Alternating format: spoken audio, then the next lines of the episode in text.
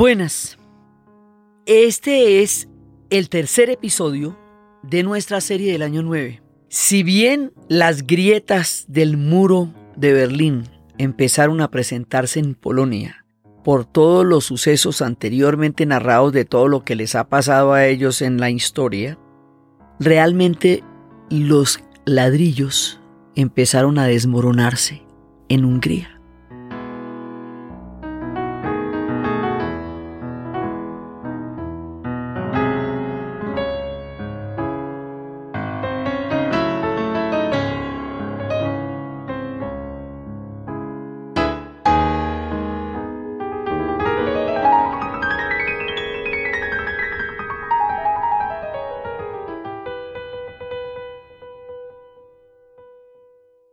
Porque fue Hungría la que empezó ya en el año de 1989, en el año de todo el efecto de caída que se va dando, la que empezó realmente con el tema de cortar las alambradas, de crear el proceso que dio origen a todo lo demás. Entonces nosotros nos situamos en el famoso picnic europeo en donde se reúnen con los austriacos, cortan las alambradas y empiezan a comunicarse, después de 48 años de estar totalmente cercados e incomunicados por la Guerra Fría. Situémonos ahí, con los alicates en las alambradas. Ahí dejamos este momento y hacemos nuestro flashback. ¿Cómo llegamos ahí? Por un largo proceso. Es que resulta que los húngaros son un pueblo único. Ellos son magiares, tienen una lengua que no hablan sino ellos, vienen de una migración distinta a todos los demás emigrantes que irían al este y a los Balcanes, es decir, ellos no son eslavos. También vienen de la estepa, como llegaron los eslavos, pero ellos no son eslavos, son magiares. Su lengua es otra, diferente, pues es una lengua altai que tiene pocas raíces comunes con el resto de la tierra, por eso les digo, ellos son un pueblo único. Nadie más se parece a ellos. Entonces empiezan una gran migración hasta que van a llegar a las llanuras donde se van a sentar con su dinastía Arpat.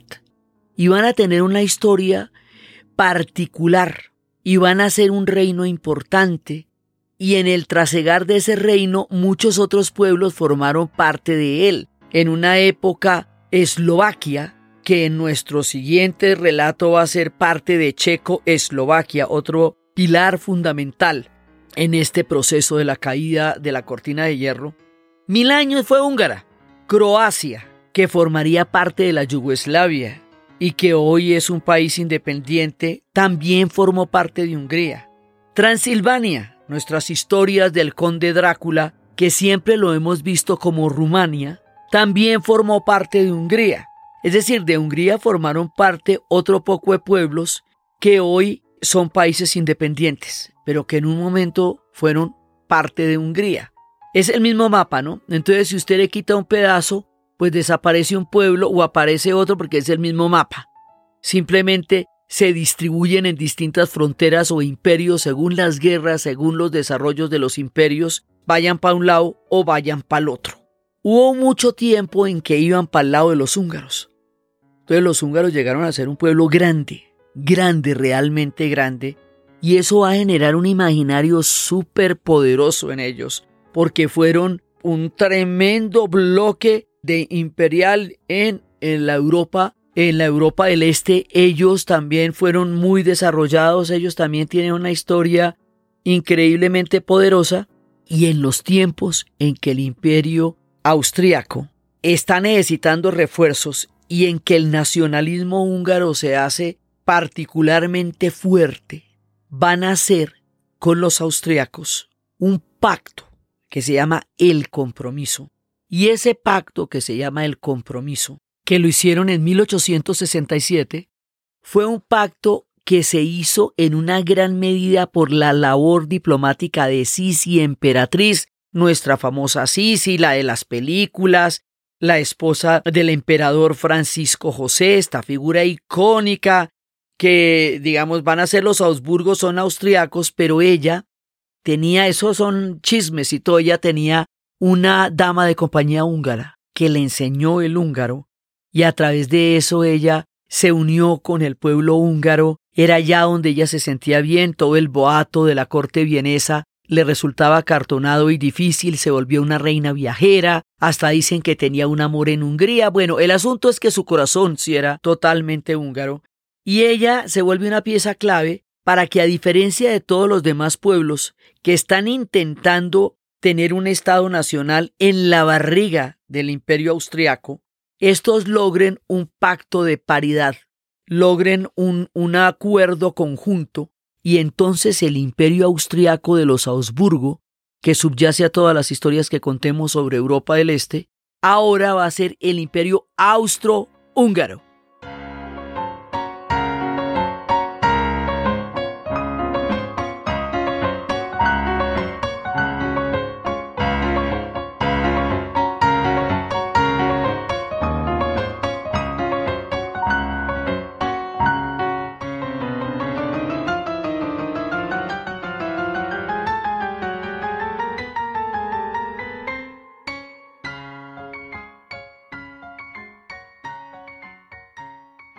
Ya no solamente va a ser el imperio austriaco, sino el imperio austro-húngaro. Y ese pacto es el que llamamos el compromiso.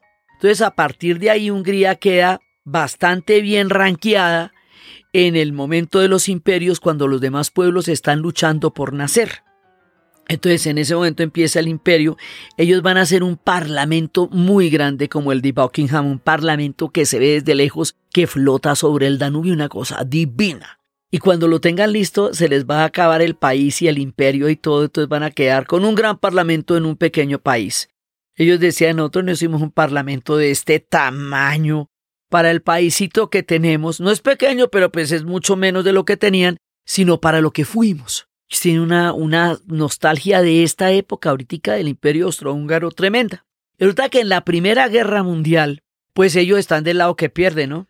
Entonces, el imperio austrohúngaro se disuelve después de la Primera Guerra Mundial. Francisco José inició la Primera Guerra Mundial. Y entre toda el glamour de la corte austriaca y entre todas las historias de amor de él con Sisi y entre todo lo que pasó, la responsabilidad histórica de haber empezado la Primera Guerra Mundial, porque fue Austria la que atacó a Serbia después del asesinato del archiduque, y después de que Serbia entregó todo lo que le pidieron y dijeron que sin embargo no valía nada, que la atacaban como un Estado terrorista porque había albergado terroristas en la medida en que consideraban que el asesinato del archiduque, que entre otras cosas determinaba el fin de los Augsburgo porque se acababa la descendencia, que el asesinato del archiduque había sido un crimen del Estado serbio, y no les valía ninguna otra explicación. Y atacaron a Serbia y la atacaron en una pelea sumamente desigual y al atacar a Serbia pues le toca meterse a Rusia, que es el aliado histórico de Serbia y por el pacto de los pactos que se han este sistema de alianzas que se han establecido allá, entonces eventualmente Inglaterra y Francia se van a meter y Alemania, que era aliada de Austria-Hungría, se va a meter y el Imperio Otomano, que era paradójicamente el aliado de Austria-Hungría después de siglos de guerras, se van a meter del mismo lado y como todos estos pueblos tienen colonias, entonces se va a terminar convirtiendo en una guerra mundial. La primera guerra mundial, el mundo no había visto una cosa así nunca. Era una, un, un acto de terror que nadie se imaginaba que fuéramos capaces de tener, y menos entre los pueblos que se consideran los más civilizados y los más importantes y los más avanzados en el desarrollo histórico, y van a ser lo que se llama el primer suicidio de la razón. La Primera Guerra Mundial que es una suma de alianzas, incompetencias, estupideces, soberbias que va a llevar a la muerte de una generación completa. En esa barbaridad de la Primera Guerra Mundial, Austria y Hungría se disuelven como imperios. Entonces todo lo que formó parte de la antigua Hungría se van a volver países. Entonces va a surgir Checo-Eslovaquia, por un lado, va a surgir Yugoslavia, que es la que va a tener a Serbia, Montenegro, Croacia, Eslovenia, Bosnia-Herzegovina, eso va a ser los eslavos del sur, la Yugoslavia. Va a surgir Polonia, después de 123 años de reparto. Y Hungría va a quedar chiquita, y la Transilvania, que tanto la quieren y tanto la aman, va a quedar de Rumania. Entonces Hungría queda con un síndrome de mutilación, como con dolores fantasmas de piernas y de manos, que ya no tiene, con una nostalgia de lo que fueron, y esta identidad magyar y esta lengua que es tan absolutamente propia de ellos. Entonces, en el periodo entre guerras, Hungría se va a ver sometida a una cantidad de fuerzas a la revolución bolchevique y ellos van a tener, por un lado, gente que estuvo con esa revolución, consejos obreros de Panekoek, gente que quiso formar parte de la revolución bolchevique, y por el otro lado van a tener ejércitos que se van a oponer, que es lo que queda de los ejércitos imperiales, y por el otro lado van a tener una guerra con Rumanía. Eso es una coyuntura muy compleja. Y entonces, finalmente, la revolución bolchevique no llegará a Hungría, porque la revolución bolchevique la idea era que empezaba en Rusia, pero que como era una revolución que no reconocía los estados nacionales, sino las clases sociales, eventualmente iba a atravesar toda Europa. Y eso no fue lo que ocurrió. Finalmente terminó desarrollándose solamente en Rusia, porque en Alemania hubo un, el puch espartaquista, pero en Hungría perdieron, así que en un momento dado la revolución solamente va a ocurrir en Rusia y era un proyecto paneuropeo. O sea, se supone que eso iba a entrar por todos lados en Rusia. Y entonces resulta que en ese momento, en las posprimerías de lo que va a ser la Segunda Guerra Mundial, los nazis se dedican a endulzarle el oído a los, austriacos, motivo por el cual Austria va a ser anexada al proyecto del Tercer Reich de Hitler, pero también le endulzan el oído a los húngaros y también les prometen los antiguos territorios que les dolían tanto en esa ausencia de un gran imaginario húngaro, y echándole contentillo al uno y al otro, logran que los austriacos se anexen. Bueno, los austriacos son germanos, entonces se puede echar el cuento de que es el, el pangermanismo y que ambos son arios y ahí digamos va a haber una guerra civil, va a haber una tremenda oposición y el capitán von Trump y la familia de la novicia rebelde se van a oponer y todo eso va a pasar, pero se anexan.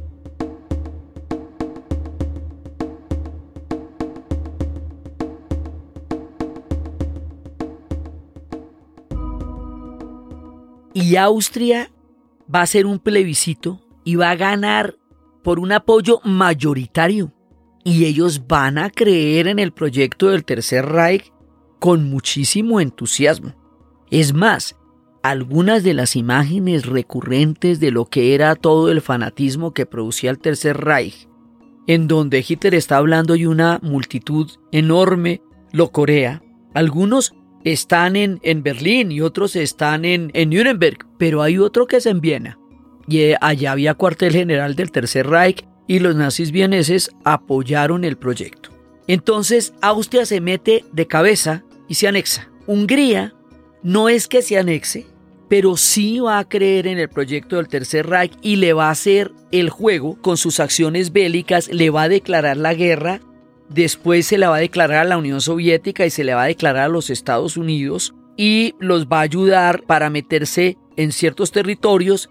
Digamos, Hungría tiene un nivel de colaboración, de simpatía y de apoyo al Tercer Reich, por lo mismo que Austria. No en grado de anexión, pero sí en grado de apoyo. Entonces ellos se van a meter también allá y van a tener una policía que se llama Flechas Cruzadas y por eso va a haber una película que hemos señalado que se llama La Caja de Música donde, donde una mujer descubre en Estados Unidos que su amoroso padre fue parte de estas fuerzas.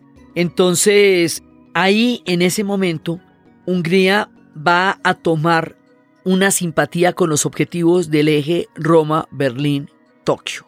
¿Por qué? Porque tiene las demandas nacionalistas de la recuperación de la Transilvania, que van a intentar concederle en 1940, cuando Italia y Alemania le adjudican a Hungría una parte norte de la provincia de la rumana Transilvania, pues, de los rumanos transilvanos, y después en el 41 el régimen húngaro aprovecha el ataque alemán sobre Yugoslavia y envía tropas dentro del territorio de Yugoslavia que había quedado de Yugoslavia por el Tratado de Trianón.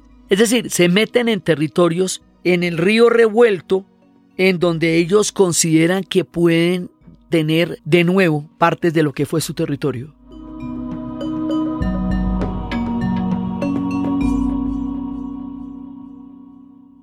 Hungría en ese momento es un reino y está bajo el dominio del almirante Miklos Horthy, que había tomado el poder después de la confrontación en los tiempos de la revolución bolchevique Entonces es ese reino de Hungría de Horthy el que va a colaborar con los nazis y le va a declarar el 27 de junio de 1941 la guerra a la Unión Soviética y el 13 a los Estados Unidos. Entonces se mete en la guerra de lleno, apoyando a los nazis, y resulta que hay un momento en que empieza a perder. Y ahí empieza a buscar una paz con las potencias aliadas. Y en marzo de 1944, los alemanes, cuando ven que esta gente está buscando una alianza o un posible pacto con los, con los aliados, invaden Hungría.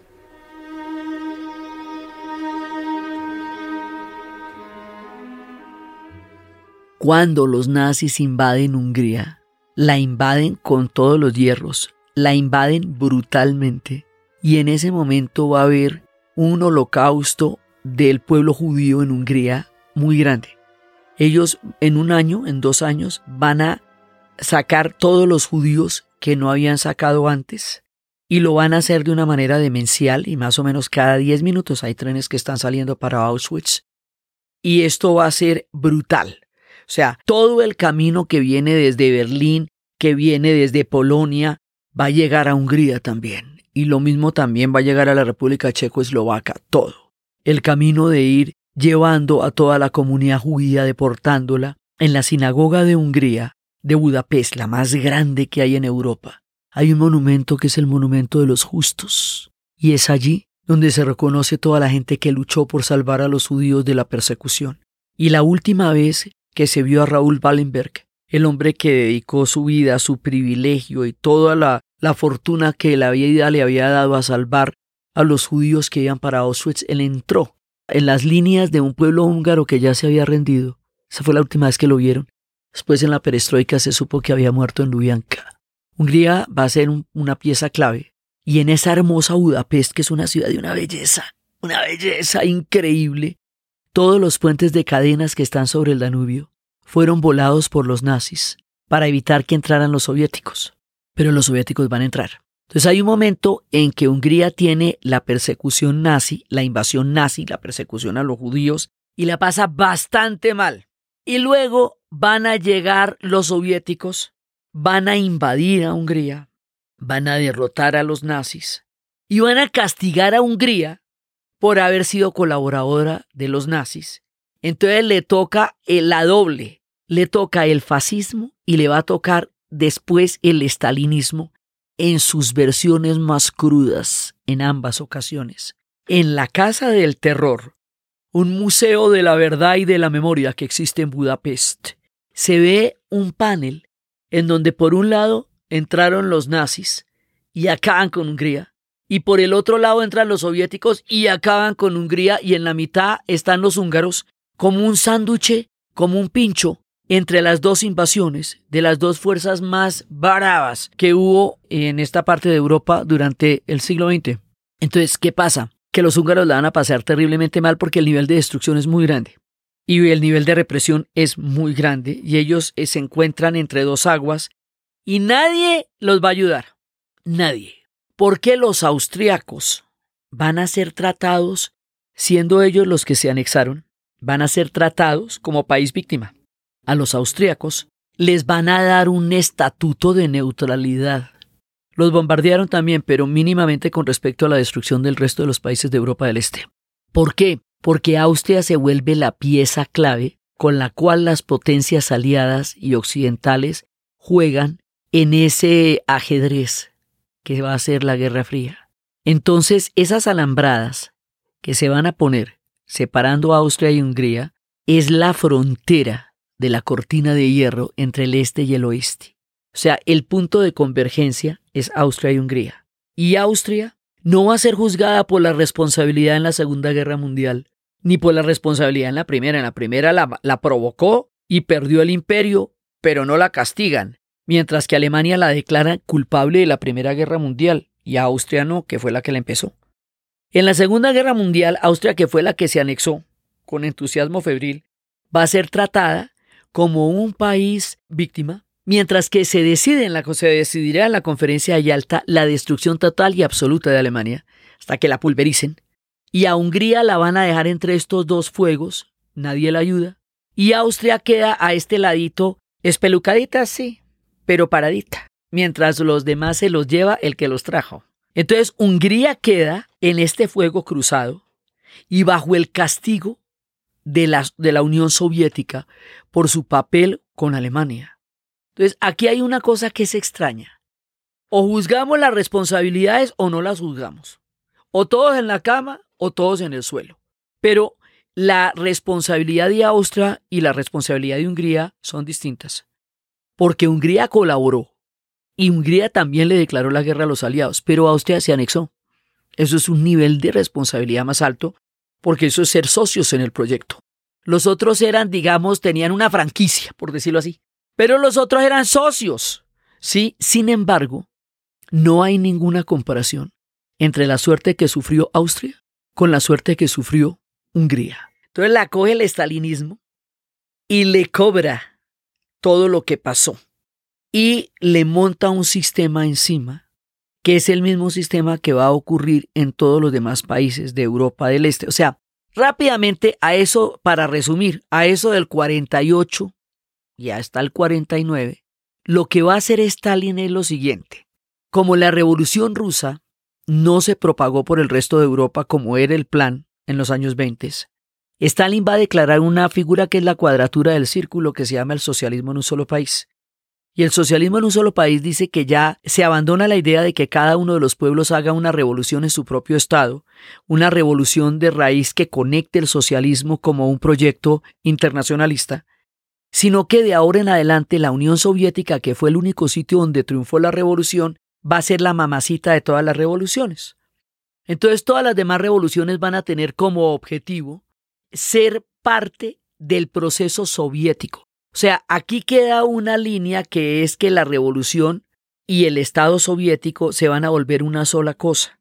A eso Stalin lo llama el socialismo en un solo país y se declara el director de la orquesta de todo lo que pase de ahí en adelante. Entonces todos los demás pueblos habrán de seguir las direcciones y las directrices de la Unión Soviética. Los únicos que se le van a parar son los yugoslavos y es Tito el que decide armar rancho aparte y tener otra línea diferente, pero todos los demás van a quedar bajo la dirección de la Unión Soviética. La Unión Soviética, ¿por qué puede hacer eso? Pues porque derrotó a los nazis en Stalingrado y en Kursk. Porque es ella la que finalmente va a derrotar a los nazis. Porque se sentó en la conferencia de Yalta, porque se sentó en la conferencia de Potsdam, pero también estaba sentada desde Teherán. Entonces, en este reparto de Europa, Hungría queda del lado de la Unión Soviética y Austria queda de parte del lado de los aliados. Austria, con todo su peso histórico, va a ser tratada con pinzas. Hungría, con un peso histórico bastante parecido porque era en el imperio austrohúngaro, que se la lleve el que la trajo. Por ella nadie va a dar nada. Cosa que ellos tienen claro también. Entonces, pues se la lleva el que la trajo. Entonces, en 1948-49, Stalin va a tener una serie de estrategias mediante las cuales va a reemplazar los gobiernos que se dieron en los pueblos del este después de la, de la Segunda Guerra Mundial, después de 1945, para que poco a poco y mediante una serie de estrategias, unas de un lado y otras del otro, va a suprimir lo que quiera que tengan antes.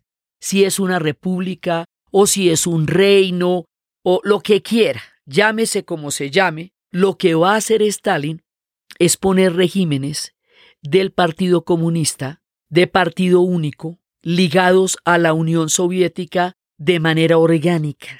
Y de esa forma consolida su poder sobre el Este y de esa manera entra a tomar posesión de lo que reclamó en Yalta y de lo que reclamó en Potsdam. O sea, ya ejecutando el plan. Entonces todos estos pueblos van a quedar detrás de lo que en un principio era una frase y ahora se va a volver una alambrada, la cortina de hierro. Este podcast es patrocinado por Servientrega y les va a contar una historia. Imagínense que Pachacutec, el noveno inca, el primer inca histórico porque los demás son incas mitológicos como las dinastías chinas que eran mitológicas en un principio hasta que empezaron a aparecer de verdad, emprendió durante su gobierno la tarea de consolidar el imperio para llevar la voluntad del dios Sol por las cuatro regiones del mundo conocido por ellos, el Tahuantinsuyo. Esas eran las, todas las esquinas de la tierra. Y para lograr esto, Pachacutec comenzó la construcción de una tremenda obra colosal que todavía está en el presente, que todavía la podemos ver y caminar. Un sistema de caminos que conectaba Cusco, que era el ombligo del mundo, con el resto del imperio. Esto es una red vial, la red vial de Tahuantinsuyo o Camino del Inca, que era un sistema de caminos desde lo que hoy es el sur de Colombia hasta Santiago de Chile. Distancias impresionantes donde la civilización incaica vinculó ciudades de la costa y de la sierra. Es un esfuerzo impresionante que integró la economía, la cultura y que realmente consolidó el imperio como tal y ese fue el gran legado de Pachacutec, un camino gigantesco que unió Suramérica. Entonces resulta que guardadas las proporciones, en la cobertura de este país tan supremamente diverso, variado y partido por cordilleras que es el territorio colombiano, Serbia Entrega creó una cobertura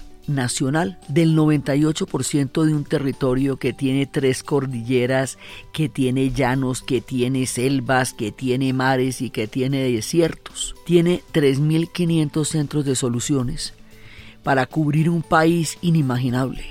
No todos los centros de soluciones son igualmente rentables, pero hacen sostenible la red de entregas. Le agradecemos mucho a Servientrega que nos patrocine este programa y por eso les contamos estas historias.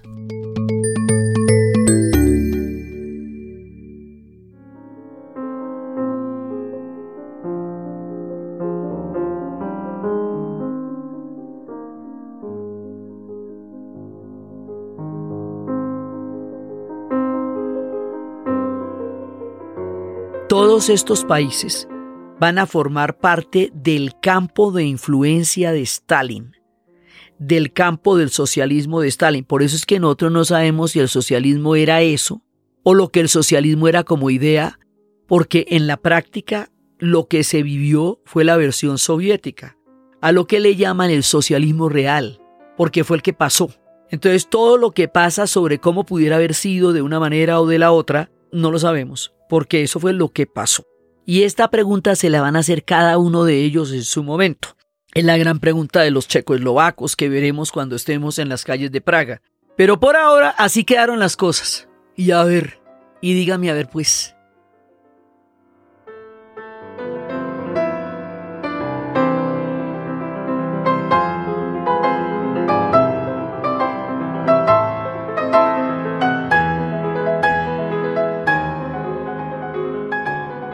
Entonces, pasa que los húngaros quedaron en manos de los soviéticos, para lo cual los alemanes tumbaron los puentes de las cadenas para que no entraran los soviéticos, los soviéticos entraron, destruyeron Budapest, se tomaron Budapest, invadieron Budapest.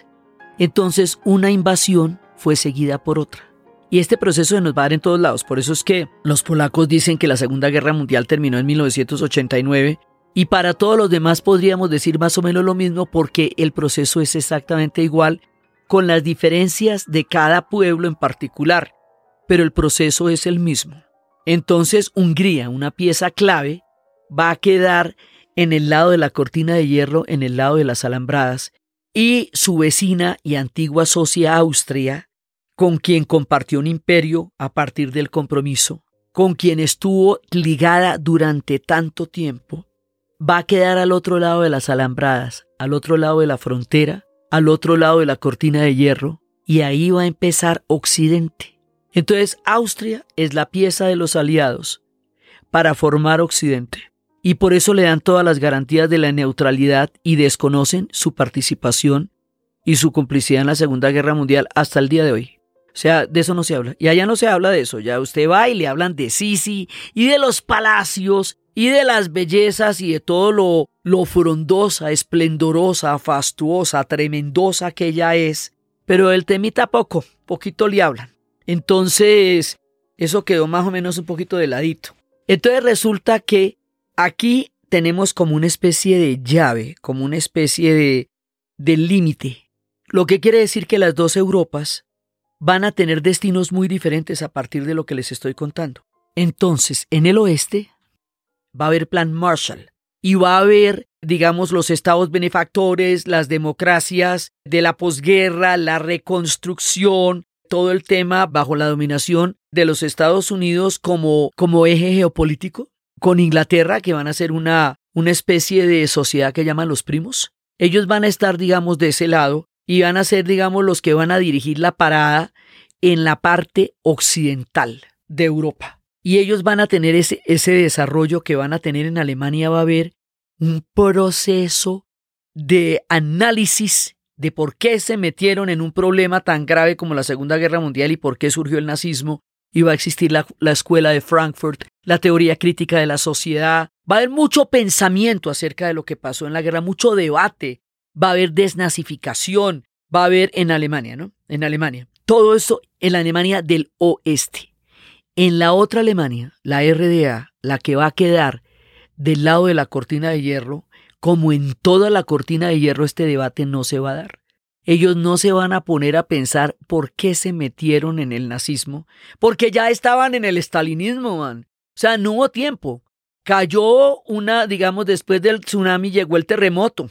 Entonces, lo que había era que sobrevivir a la, que, a la vuelta en la que estaban, porque ¿qué?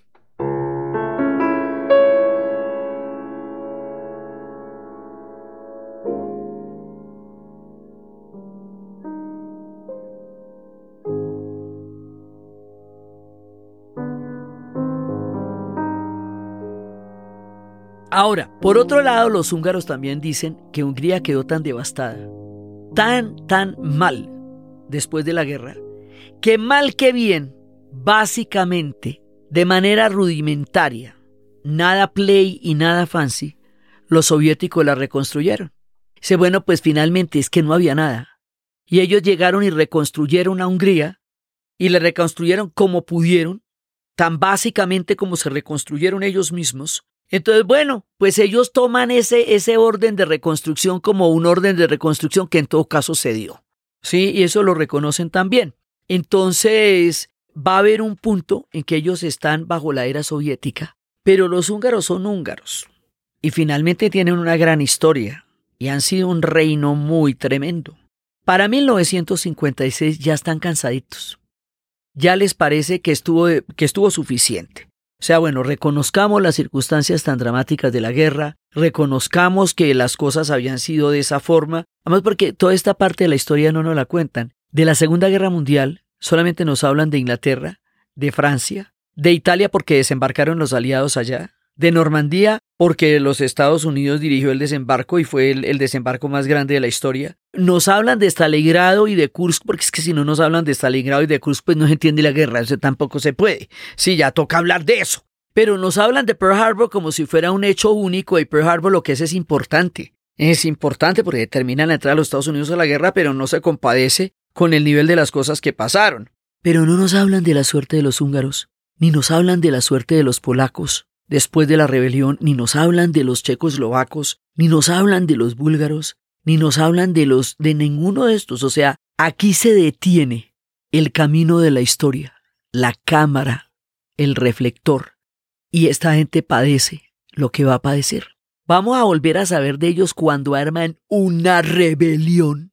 Una rebelión muy grande. Esta que hacen los húngaros es la más grande de todas la de 1956 cuando están hasta las narices y dicen, necesitamos gobernarnos nosotros. Ya no, no queremos formar parte orgánica satelital de un gobierno que queda en Moscú. Nosotros aquí desde Budapest sabemos cómo mandarnos históricamente. Y montan una rebelión tremenda, tremenda. ¿Por qué es tan tremenda la rebelión? Porque ataca el pacto de Varsovia. Esta gente se quiere salir del pacto de Varsovia, que es el pacto militar que se hace paralelamente a la OTAN para tener la confrontación de armamento de la Guerra Fría. Por un lado estaba la OTAN y por el otro lado el pacto de Varsovia. Pretender salirse del pacto de Varsovia, hacer una reforma del socialismo profunda, salirse de la dominación soviética era salírsele del llavero a los soviéticos en una de las piezas más claves. ¿Ustedes qué creen que los soviéticos hicieron en este caso o qué? Pues les mandaron los tanques de una manera tal que los echaron por encima de la gente.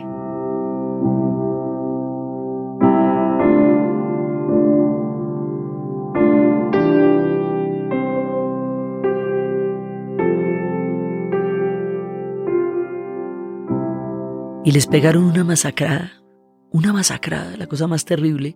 Y en ese momento se da la crisis del canal del Suez, cuando Nasser va a nacionalizar el canal del Suez, que estaba en propiedad de Inglaterra y Francia. Y en ese momento la Unión Soviética y los Estados Unidos apoyan a Nasser, en un principio.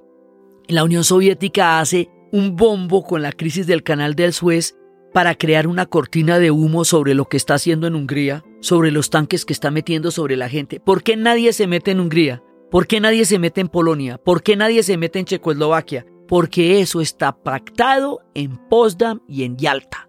La teoría de las zonas de influencia parte de la base de que cualquier confrontación que se vaya a dar a cualquiera de los dos lados, el otro no se puede meter. Así los golpes de Estado en Guatemala Así los golpes de Estado que vendrán después en el Brasil, en Argentina, en Chile, en Uruguay, tampoco se pueden meter. Así es que en ningún lado se puede meter el otro, porque eso ya está pactado en la conferencia de Potsdam y de Yalta.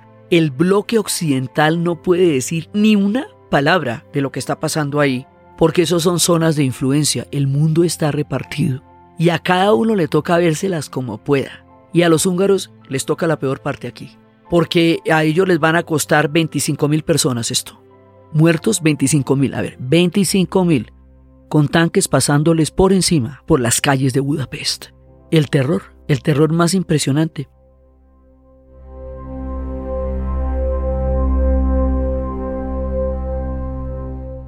Durante el tiempo de la rebelión va a haber una anécdota muy famosa, que son las Olimpiadas en Melbourne. En ese momento están jugando los Olímpicos. Y cuando están jugando los Olímpicos, para ese instante hay una, una, confrontación en un partido, hay un partido de waterpolo, no una confrontación, hay un partido de waterpolo. Waterpolo.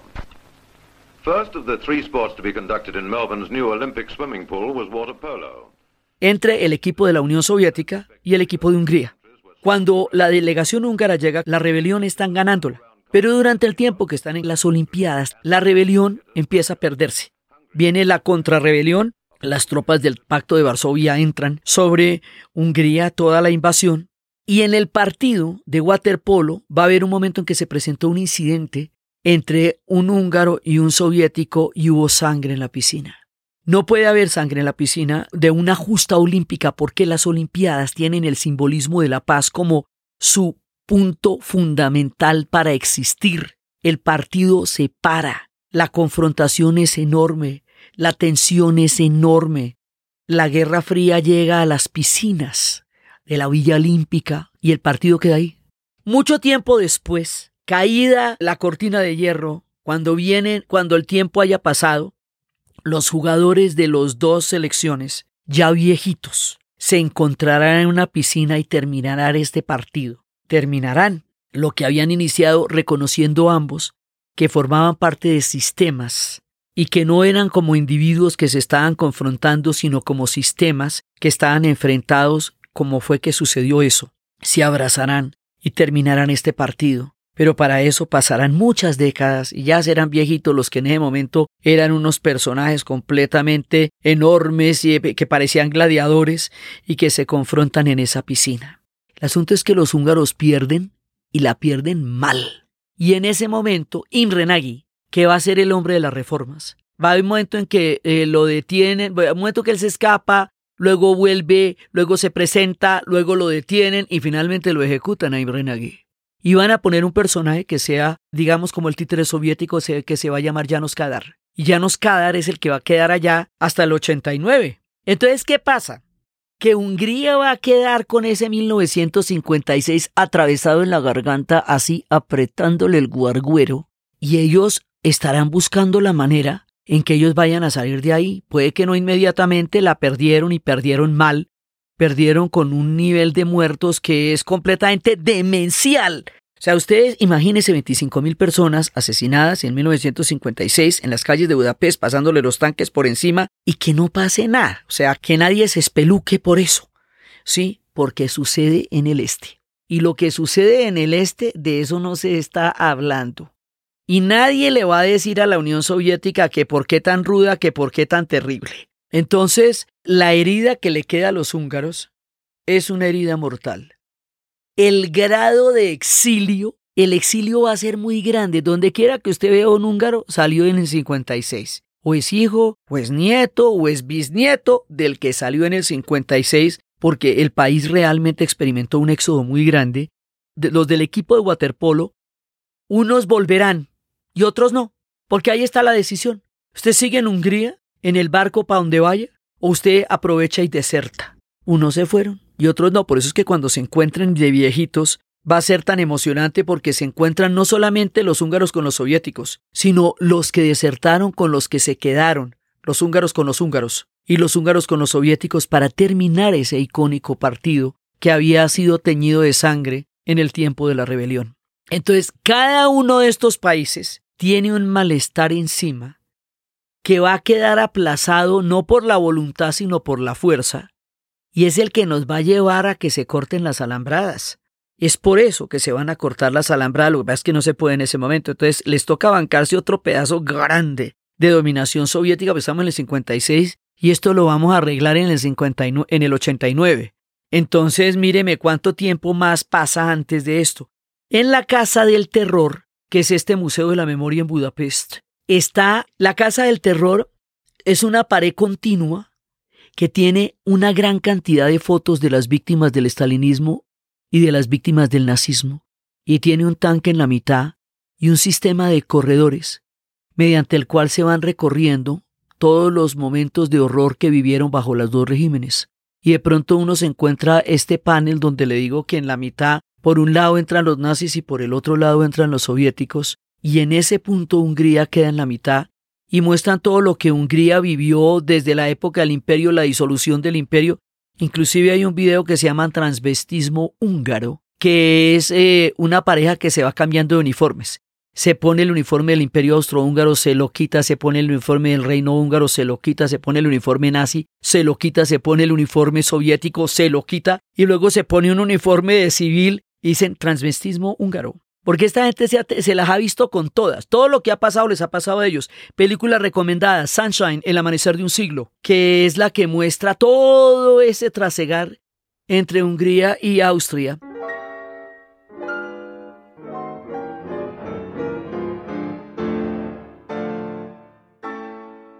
Entonces, resulta que esto se va poniendo grave y se va poniendo grave y cuando ¿Qué es lo que va a hacer la diferencia para que de las rebeliones del 53 en Alemania del Este, de, la rebelión en Polonia, que hubo otra en el 53, de la rebelión en el 56 en Hungría y la que veremos después en Praga en el 68, que tiene unas consecuencias y unas implicaciones muy poderosas, ¿por qué no triunfan ahí? ¿Y por qué si van a triunfar después? Porque después vendrá la perestroika. Con la perestroika lo primero que va a hacer Mikhail Gorbachev para poder subsanar la gran crisis económica que la Unión Soviética está enfrentando, la Unión Soviética empieza a hacer agua por un montón de lugares. Uno de ellos es el cambio del microchip, que ellos no van a poder asimilar y los va a dejar atrasados tecnológicamente. Otro es la invasión a Afganistán. Un montón de cosas les van a fallar. Y Gorbachev asume que tiene que ponerle la cara a una deuda impagable y lo primero que él dice es que la carrera armamentista es un agujero negro acá.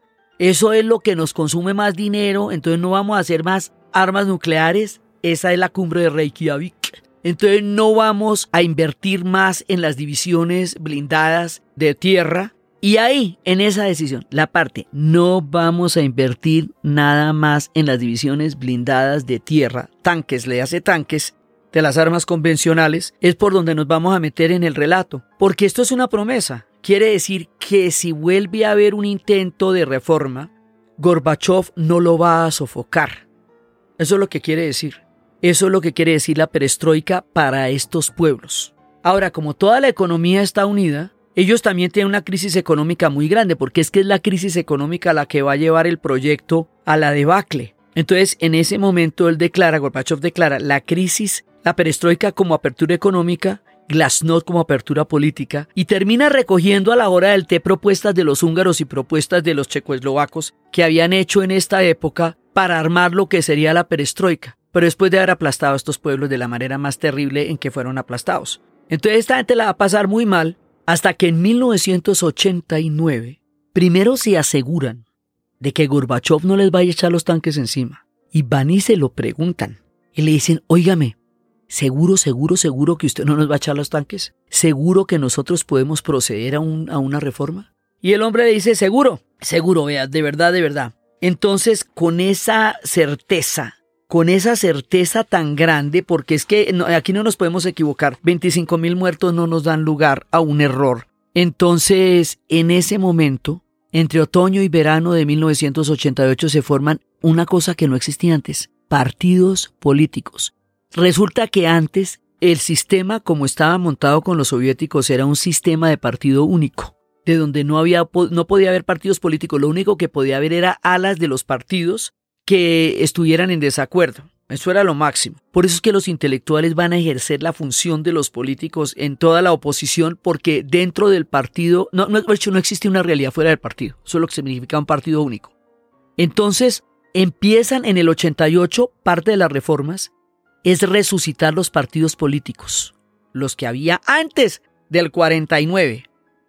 Y en enero del 89, Hungría impulsa las reformas y anuncia que los, sucesos de la insurrección del pueblo van a ser reconocidos ahora, después de todo lo que pasó. Va a haber una especie de, de una reforma profunda y aquí va a haber una cosa muy importante, muy importante. En junio, 250 mil personas asisten a una ceremonia en honor a la figura de Imre Nagy y a las otras víctimas que habían caído en las calles de Budapest en el 56.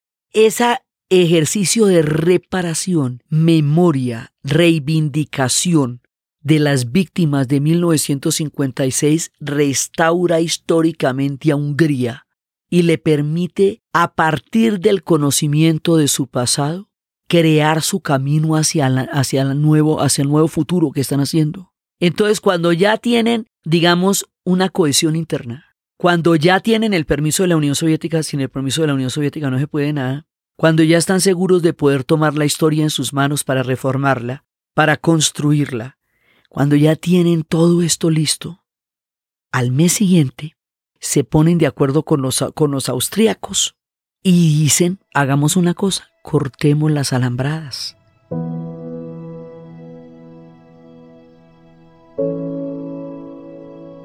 Ese acto el evento que va a tener lugar entre la frontera de Austria y la frontera de Hungría el 19 de agosto de 1989, eso lo que se llamará el picnic paneuropeo. Ese es el comienzo del fin de la cortina de hierro.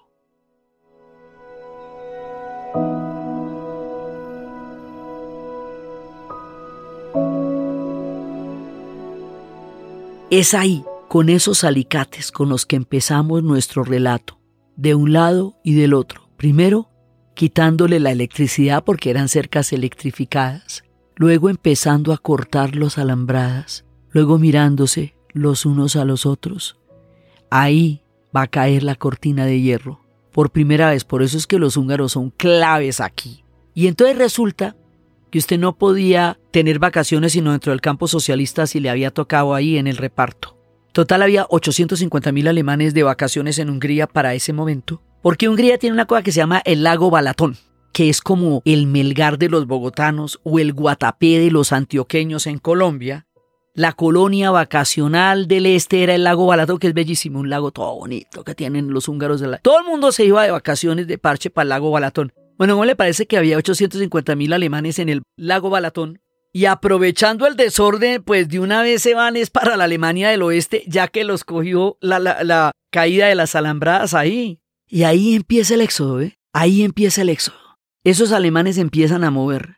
y con esos alemanes que se empiezan a mover empieza una movilización que es la que nos va a llevar a la caída del muro. Por eso es que este capítulo es impresionante para poderlo entender. Cuatro meses antes de este evento de 1989, el gran escritor húngaro Sándor Maray se suicida porque piensa que su país nunca va a cambiar, que nada va a cambiar, que las alambradas nunca van a caer, que la vida va a seguir así y que él no quiere ver ya nada más de lo que tanto le ha embargado el alma de dolor y de amargura. Ese siempre es un argumento contra el suicidio. Sandor Maray se suicida cuatro meses antes de que las alambradas caigan en su propio país. Entonces, van a caer. Sandor Maray no lo vio, pero van a caer. Y estas alambradas separaban a toda Europa y separaban a Occidente. Y se vuelven a mirar los austriacos con los húngaros que durante 48 años se miraban apenas detrás de unas alambradas y a través de un sistema de espionaje absolutamente complejo, porque pues Austria era el centro de los espías del oeste y Hungría de los espías del este, se recomiendan todas las novelas de espionaje para esta serie y una vez más John Le Carré, porque es de lo que se trata todo esto, de la confrontación a través de los espías. Entonces, en ese momento, con el picnic paneuropeo, empieza la cortada de las alambradas y la cortada de las alambradas es el principio del fin, porque permite toda esta caída, todo este desplazamiento de los alemanes. Ahora, todavía falta, falta Checoslovaquia y todo el proceso checo que es absolutamente impresionante y sus cuestionamientos. Esto es apenas el comienzo. Pero por aquí comienza, o sea, lo de Polonia ocurrió en el 80 y tuvimos que esperar hasta el 86 para poder empezar a hablar en otro tono y hasta el 89 para poderse montar en esta.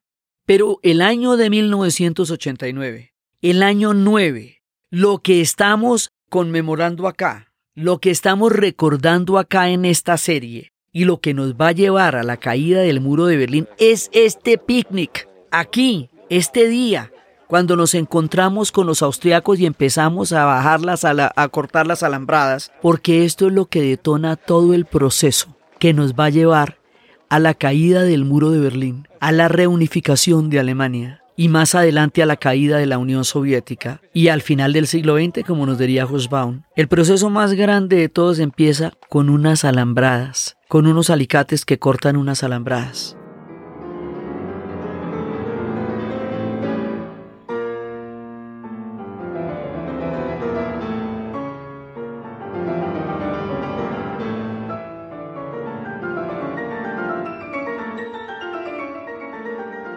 Es muy paradójico que ahora Hungría esté montando de nuevo las alambradas, pero eso son cosas que trataremos después, dentro de los grandes interrogantes que nos dejará el año 9 para pensar la historia 30 años después. Por ahora ha empezado todo. Han cortado las alambradas que los separa con Austria y en ese momento la historia se desencadena ahí, en ese punto, entre Austria y Hungría.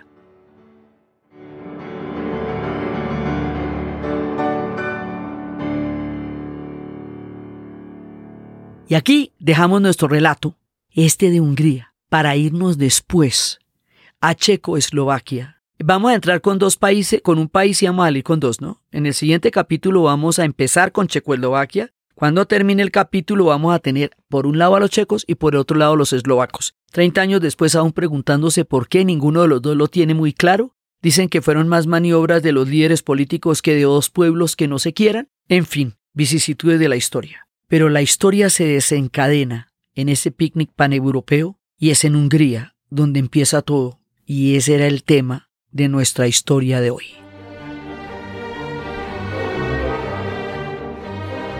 Entonces, desde los magiares, desde la dinastía Arpad, desde el compromiso, desde el imperio austrohúngaro, desde la Primera Guerra Mundial desde el reino de Hungría, desde la nostalgia de un imperio perdido, desde el nazismo, desde el estalinismo, desde las alambradas, desde Imre Nagy, hasta este acto que une de nuevo a un continente cicatrizado y roto por una alambrada en toda la mitad por dos campos ideológicos, por un reparto y pueblos contenidos en estas dinámicas enormes de la historia y de la geopolítica y la suerte de los húngaros en el camino, en la narración, Diana Uribe. Y para ustedes, feliz día, cualquiera que este día sea.